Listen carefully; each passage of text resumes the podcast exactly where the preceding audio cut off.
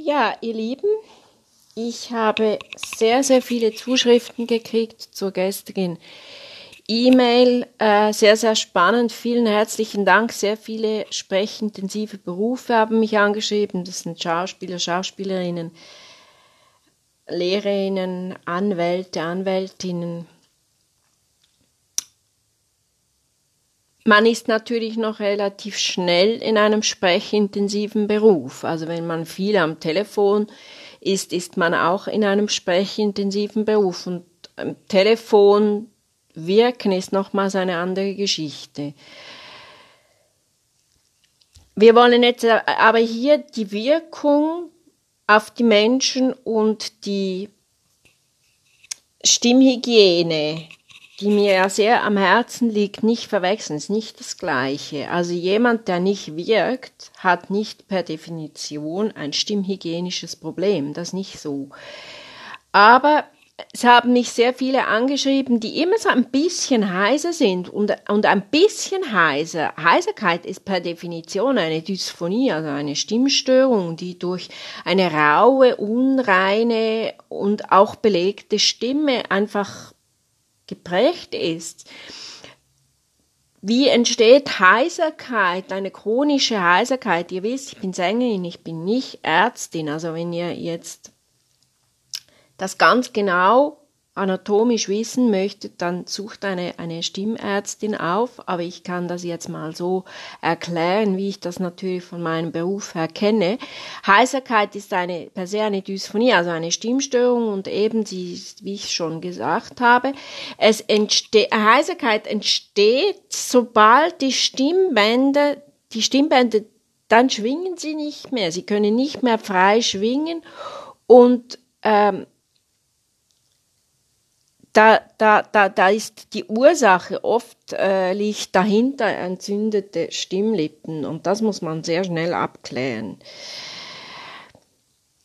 Es kann auch eine chronische Laryngitis, eine, eine, eine, eine chronische Kehlkopfentzündung dahinter liegen, muss aber nicht. Äh, die, die Ursachen können entweder organisch oder auch nicht organisch sein. Organische äh, Ursachen sind, sind eben auch andere Entzündungen, verschiedene Entzündungen, Infektionen der Atemwege, Bronchitis.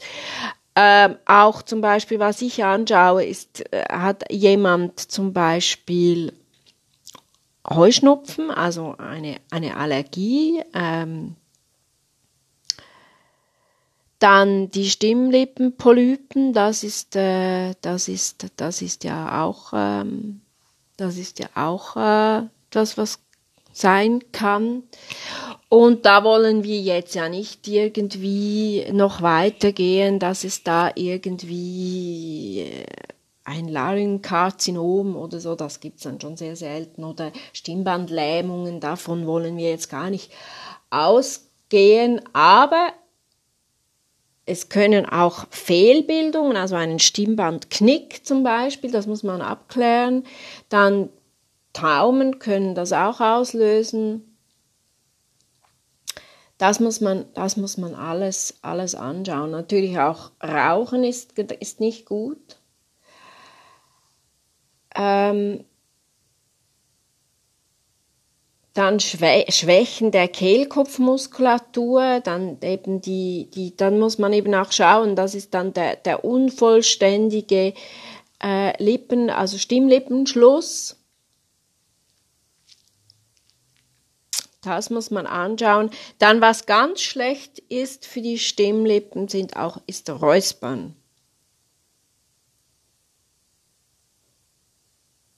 Das ist nicht gut. Ist gar nicht gut räuspern. Das machen viele. Das kann so fast zu einem Tick werden. Man muss halt auch schauen, also ich meine, wenn man in einem sprechintensiven Beruf ist, muss man halt schon gucken. Also da braucht es halt schon einfach eine gute Stimmtechnik, dass eben eine gute Atemführung, dass eben die Stimmbänder nicht überlastet sind, dass die Stimme nicht falsch belastet wird, eben die Stimmlippen nicht falsch belastet werden. Oder auch Medikamente. Also Neuroleptika zum Beispiel muss man auch schauen. Das kann auch, das kann so einen Film legen über die Stimmbänder oder auch hormonelle Veränderungen während des weiblichen Zyklus in der Pubertät zum Beispiel haben ja die Frauen so eine Stimmsenkung. Das ist nicht eine Stimm, ein Stimmbruch wie bei den Männern, sondern eine Stimmsenkung. Da muss man auch gucken. Dann in der Menopause kann es auch zu Stimm Veränderungen kommen. Da muss man, das muss man abklären.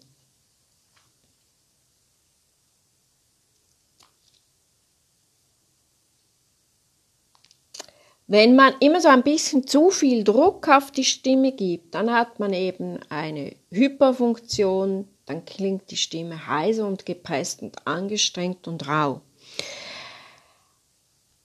Und meistens geht dann eben auch die Stimmlage ein bisschen nach oben und da ist eben auch der Stimmrange eingeschränkt. Das ist eben dann auch nicht gut. Und das ist dann auch so ein bisschen ein, ein Einengungsgefühl im Hals. Und da ist, das ist eben der Teufelskreis, weil dann haben die Menschen wieder so ein bisschen einen Räusper, also so ein Bedürfnis nach Räuspern. Und das ist eben nicht gut und das erzeugt dann wieder Trockenheit. Und was eben dann in, in Kombination noch auftritt, ist dann eben die, die, die, die, die einfach die falsche Atmung und, die, und, und was auch sehr, sehr angeschaut werden muss, ist eben die, die undeutliche Artikulation. Auch das Unentspannt entspannte Sprechen, also das, das an, angezogene Sprechtempo, dass eben jemand so hastig spricht, das ist auch nicht gut.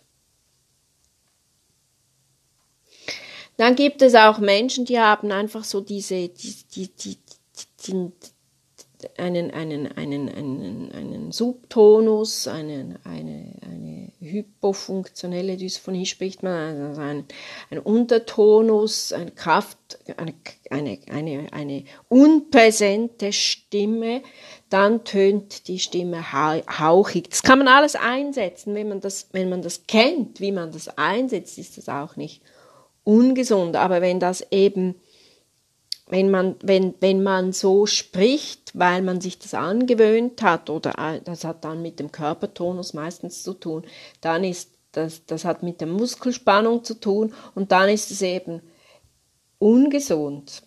Und das sind aber Diagnosen, die ein ANO-Spezialist oder eine ANO-Spezialistin eben dann auch in einer phoniatrischen Untersuchung äh, die, das wird dann eben vom HNO oder von der HNO-Ärztin phoniatrisch untersucht und auch die, dementsprechend diagnostiziert.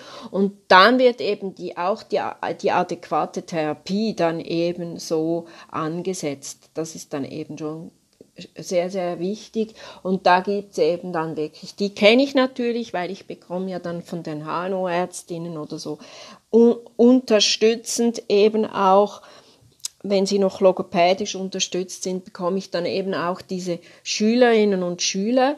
Und ähm, da gibt es eben dann dementsprechend die Stimmübungen dazu, die dann eben die, die Stimmermüdung eben dem auch entgegenwirken und einfach die freie Schwingung der Stimmlippen und das gesunde Schwingen der Stimmlippen einfach äh, erzeugt. Und das ist eben dann wichtig, dass man das eben auch regelmäßig trainiert und das wird dann eben auch, da, da spreche ich dann mit, mich mit der Logopädin oder mit dem Logopäden natürlich auch ab und dann ist es eben auch wichtig, dass man zum Beispiel man kann dann eben auch 45 Minuten zu mir kommen oder man kann es sogar online machen. Aber wichtig ist, dass da eben dann das auch regelmäßig in den Alltag übertragen wird. Das ist sehr, sehr wichtig.